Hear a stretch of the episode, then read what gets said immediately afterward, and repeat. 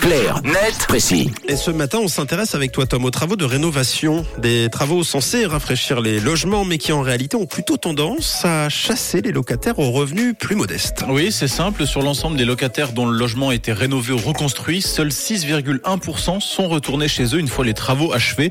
Tous les autres ont dû déménager, notamment parce que le loyer a été augmenté. En effet, l'équation est assez simple dans ce cas de figure. Soit les anciens locataires acceptent de payer davantage pour conserver leur logement, soit ce dernier est occupé par des locataires qui ont des revenus plus importants.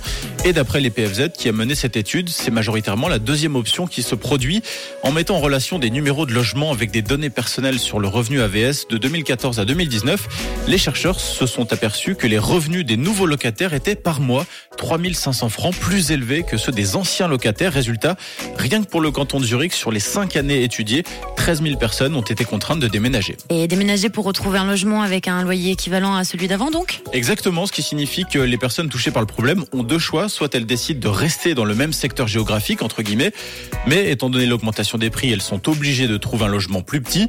Soit l'autre option, pour conserver la superficie d'avant, c'est évidemment de s'excentrer du centre-ville dans des zones où les prix de l'immobilier sont plus bas.